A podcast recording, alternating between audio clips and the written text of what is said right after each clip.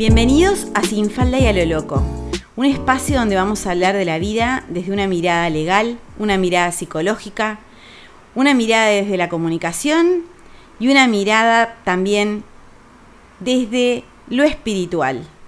Bienvenidos a Sin Falda y a lo Loco, una forma de vivir.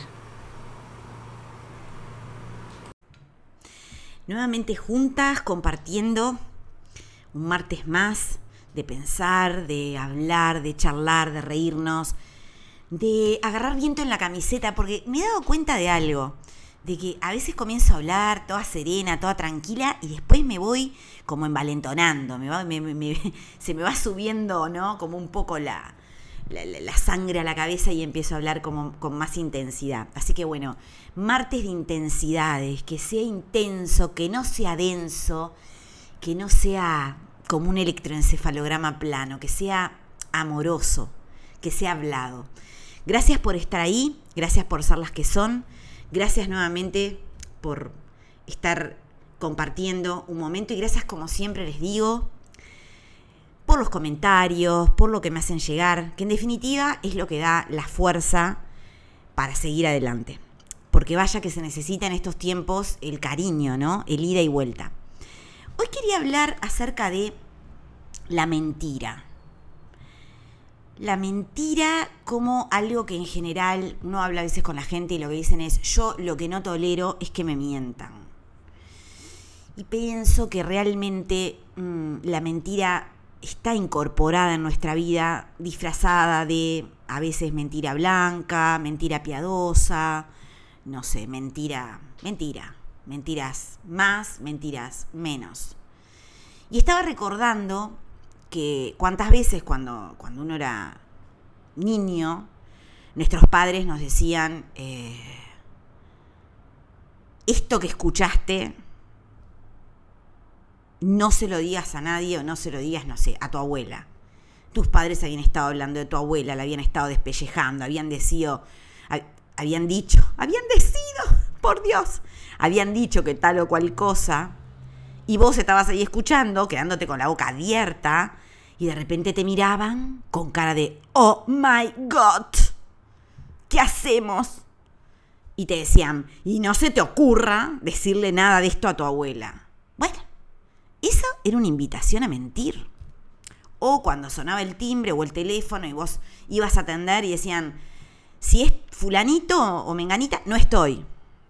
Estabas mintiendo. Y ni hablar, ¿para qué les digo? Cuando empezábamos a crecer, en mi caso, ni, ni les cuento, llegaba, por ejemplo, la adolescencia y uno, para sobrevivir en el marasmo de la noche, de la maternidad antisexo, mentía. Porque si no, hubiera llegado virgen a los 88 años.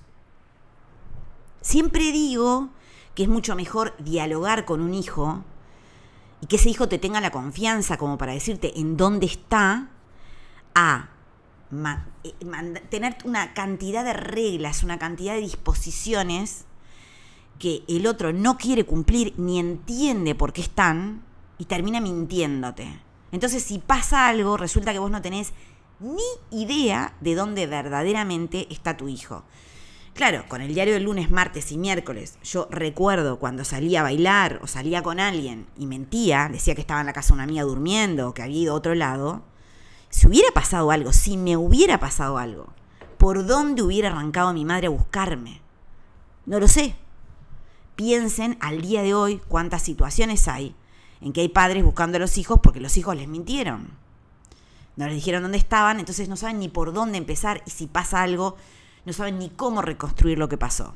Entonces, la mentira está en nuestra vida, nos criamos mintiendo. A veces no tenemos ganas de hacer algo y en vez de decir con todas las letras y toda la valentía, no quiero, decimos, ay, no, no puedo sabés que ese día tengo que hacer tal o cual cosa. O, no sé, sabés que justo, no, sé. Uno a veces cuando, mentía, digo mentía y ahora les digo por qué.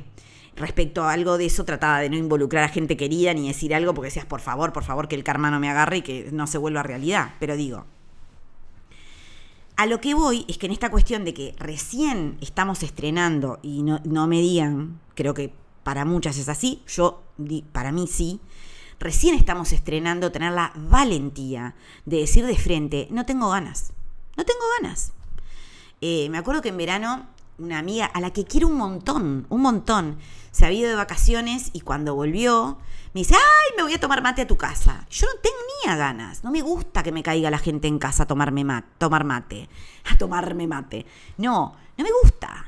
O sea, yo soy una persona más bien de puertas adentro y en todo caso salir para hacer algo, etcétera. Pero soy muy celosa de mi casa, soy muy no me gusta que entre cualquiera, en realidad entran muy pocas personas.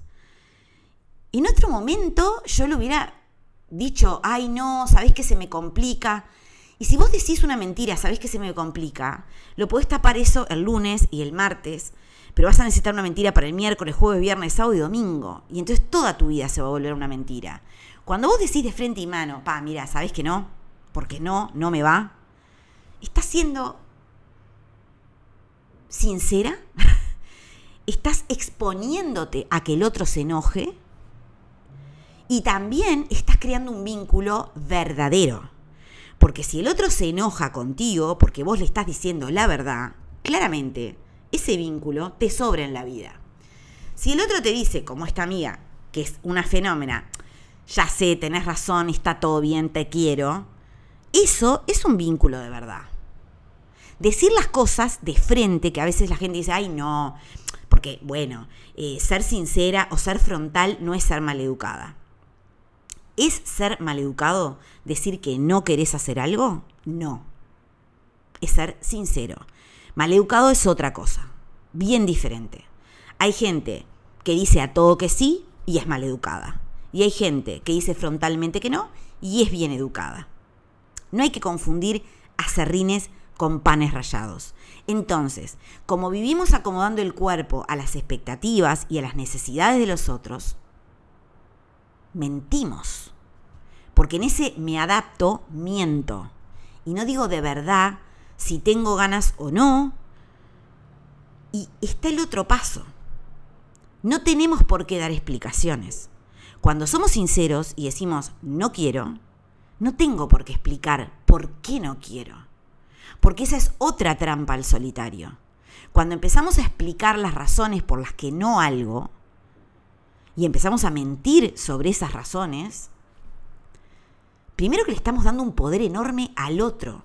¿Qué poder tenés vos, Fulgencio, Dagoberta, para que yo te tenga que explicar y mentir para quedar, entre grandes comillas, bien? ¿Qué poder tenés? ¿Qué poder te estoy dando para mentirte? Cuando yo le miento al otro, el otro tiene todo el poder sobre mí. En general, las mentiras están ubicadas sobre nuestras vulnerabilidades. Y nuestras vulnerabilidades, por las cuales mentimos, están ubicadas sobre lo que nos da vergüenza, sobre lo que nos da miedo, sobre lo que nos hace sentir inferiores. Hay gente que miente respecto al título. ¡Al título! Oh my God. Gente que dice soy. Soy arquitecta, soy escribana, soy psicóloga, soy, bueno, médico no, porque ya es too much, pero también han habido casos. Y es que cursaron unas materias. Yo no soy algo hasta que no me recibo de algo. Gente. Lo otro es, soy estudiante de lo que sea, psicología, filología, antropología, estudiante. Pero no sos ni psicólogo, ni antropólogo, nada. Hay gente que miente con respecto al título. Está penado legalmente decir que sos algo si no lo sos. Está penado. Decir si yo ejerzo como algo y no lo soy, está penado legalmente. Así que ojo, ojo. Últimamente hubo un caso de una psicóloga trabajando en el Estado y además puesta a dedo, que por supuesto que no me acuerdo ni de quién es, ni el nombre, ni de nada, pero dije, pero Dios, no nos salvamos, porque si está adentro de una entidad pública, mintiendo sobre el título, puesta en ese lugar por el título, y además de todo, ni siquiera recibida, bueno, y acá ahora me acabo de acordar de unos cuantos casos más, uh, me metí en camisa once varas, nada, nada, nada, que a lo que voy es, nuestra vulnerabilidad tiene mucho que ver con lo que querríamos ser y no somos, ponerle lo del título, o lo del estado civil, o el lugar donde vivimos. Conozco gente que miente sobre el lugar donde vive. Tengo un caso muy cercano de alguien que le mintió a su pareja con la que se casó acerca del primer lugar donde había vivido con otra pareja. Le inventó que vivía en una calle muy top de Carrasco y que le mostró hasta la casa. Con eso les digo todo.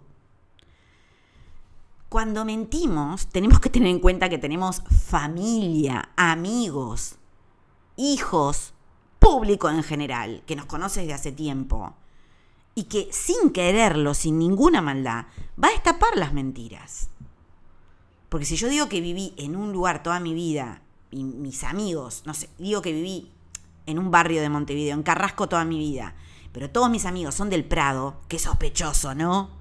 es sospechoso, porque en general los amigos que uno tiene en la niñez, en la adolescencia, por supuesto que no, en la adultez, salvo porque la adultez son de todos lados, pero en la niñez, en la adolescencia, a no ser que tu colegio quede en otro barrio, y entonces puede ser que tus amigos sean de, de ese otro lugar, en general las amistades tienen que ver con el lugar donde vivimos. Nuestra historia tiene que ver con el lugar donde vivimos, en general.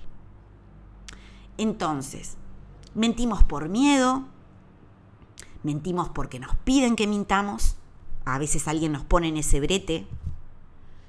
Mentimos, en definitiva, porque queremos tener una vida que no tenemos. Porque si vos me decís que vas a venir a mi casa y yo te digo que estoy de viaje, y estoy adentro de mi casa, señora, es que yo en verdad querría tal vez estar de viaje y no querría estar adentro de mi casa. No sé, se me ocurre. Y mentimos también por esa cuestión de la perfección. Todos tenemos un pasado, todos, sin excepción. Todos tenemos cosas que nos avergüenzan, cosas que nos duelen, situaciones en las que no fuimos, no sé, nuestra mejor versión, concepto que no me gusta de por sí, pero de verdad, todos tenemos una historia y si no tenemos una historia, qué pena, uh, uh, qué pena, porque si es que no tenemos historia, es que no vivimos tal vez. Tener una historia nos expone a que en determinados momentos de nuestra vida surjan personas que compartieron ese pedazo de la historia. Y cuando te encontrás con alguien que te recuerda pedazos de la historia que no te gusta, o que no te gustás, o que te duelen, y los negás y mentís, quedás en manos del otro. Quedás en manos del otro porque si el otro habla, porque si el otro dice. Entonces, apropiarse de la historia es asumir que uno se ha mandado cagadas, que no hemos sido perfectas, que no hemos sido ni las mejores parejas, ni las mejores madres, ni las mejores hijas, ni las mejores hermanas, ni las mejores amigas. Y me chupa un huevo. Porque el querer ser la mejor o lo mejor es terrible. Es un peso gigante. Y nos desconecta de nosotras mismas en momentos en donde no supimos, no pudimos o no quisimos ser las mejores. Si yo miento y no me apropio de esas partes de mi vida que me avergüenzan, si no se las cuento a mis amigos, si no, no las sabe mi familia, si no las sabe mi pareja, siempre estoy expuesta a que en cualquier momento se sepa la verdad. No solo las infidelidades saltan a la luz, no, las mentiras de cualquier tipo y color. Si yo les digo que fui a un determinado colegio, no sé, yo fui al liceo francés, desde mis tres años hasta mis 15, y los tres últimos años los hice en el Clara Jackson de Heber, un colegio de monjas del Prado y el liceo francés quedaba en Carrasco. Cuando mis padres se divorciaron, nos mudamos de casa, me mudé al Parque Posadas, cambié de colegio. Si yo invento que fui al liceo francés, nada, es que hay una generación que me conoce, para bien o para mal. Hay gente que compartió conmigo clase. Hay gente que era más grande que yo o más chica que yo, que íbamos en la misma camioneta, o no sé. Pero si mentimos sobre nuestro pasado, sobre todo sobre nuestro pasado, siempre estamos expuestos a que en algún momento se sepa. Siempre.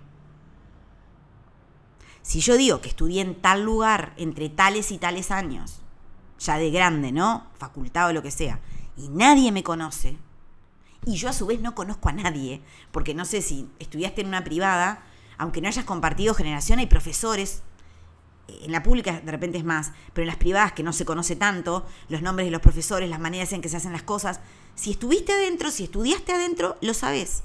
Y si no, no lo sabes. Entonces, cuando empezamos a mentir en esa ansiedad de tener o una vida que no pudimos tener, de llegar a lograr cosas que no pudimos lograr, de vivir en lugares donde no pudimos vivir, de tener amistades que no pudimos tener, de tener parejas que no llegamos a, a concretar, si empezamos a acumular mentiras sobre nuestra vida, empezamos a quedar cada vez más temerosas ante situaciones en que la verdad pueda quedar expuesta. Y la verdad, como digo, siempre, al final aparece. Entonces, decime en qué cosas mentís y te voy a decir dónde están tus vulnerabilidades. Como yo digo siempre, yo he sido altamente infiel.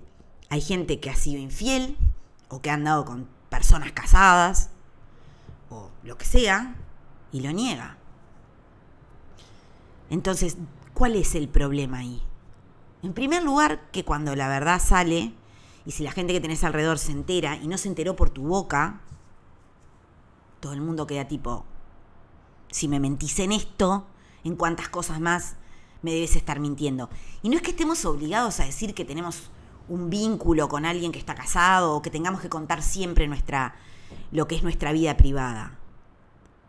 Pero una cosa es decir, porque yo siempre fui fiel, recta y pura, y fuiste un penal, y otra cosa es quedarte callada.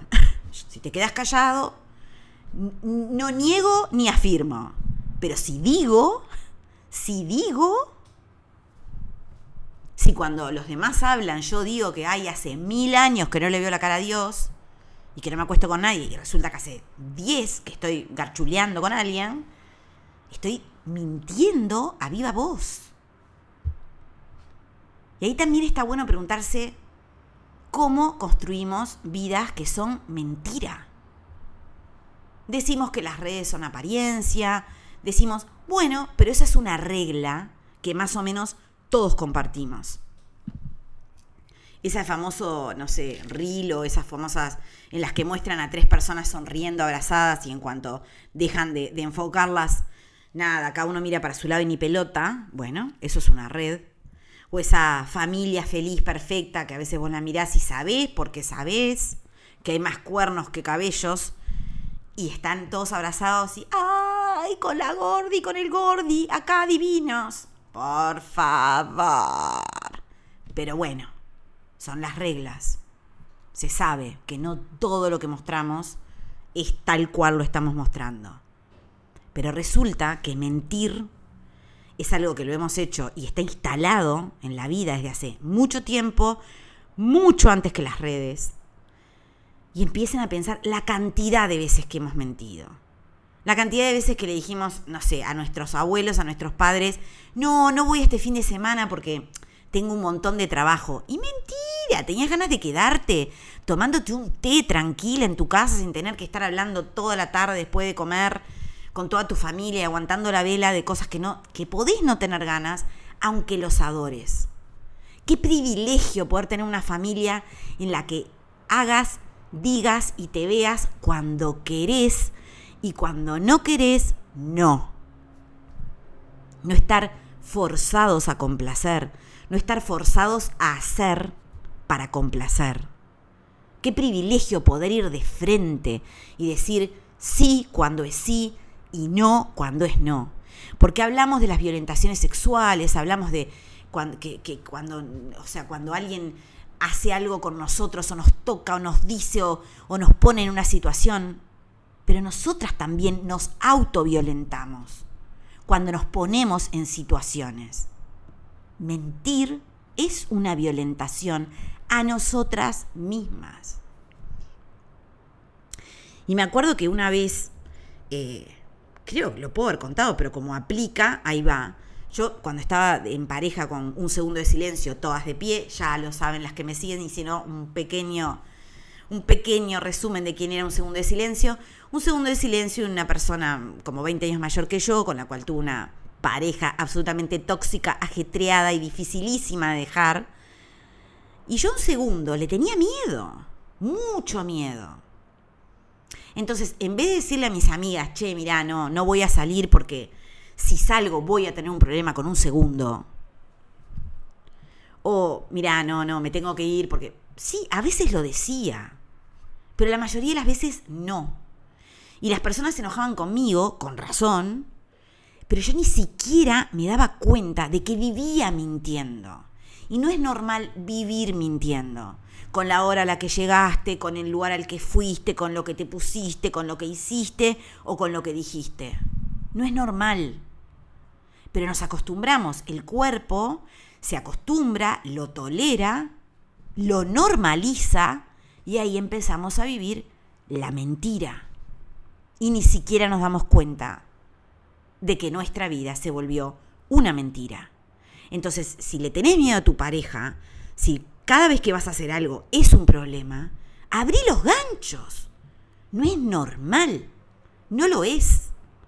A la pareja le puede gustar o no que uno haga algo.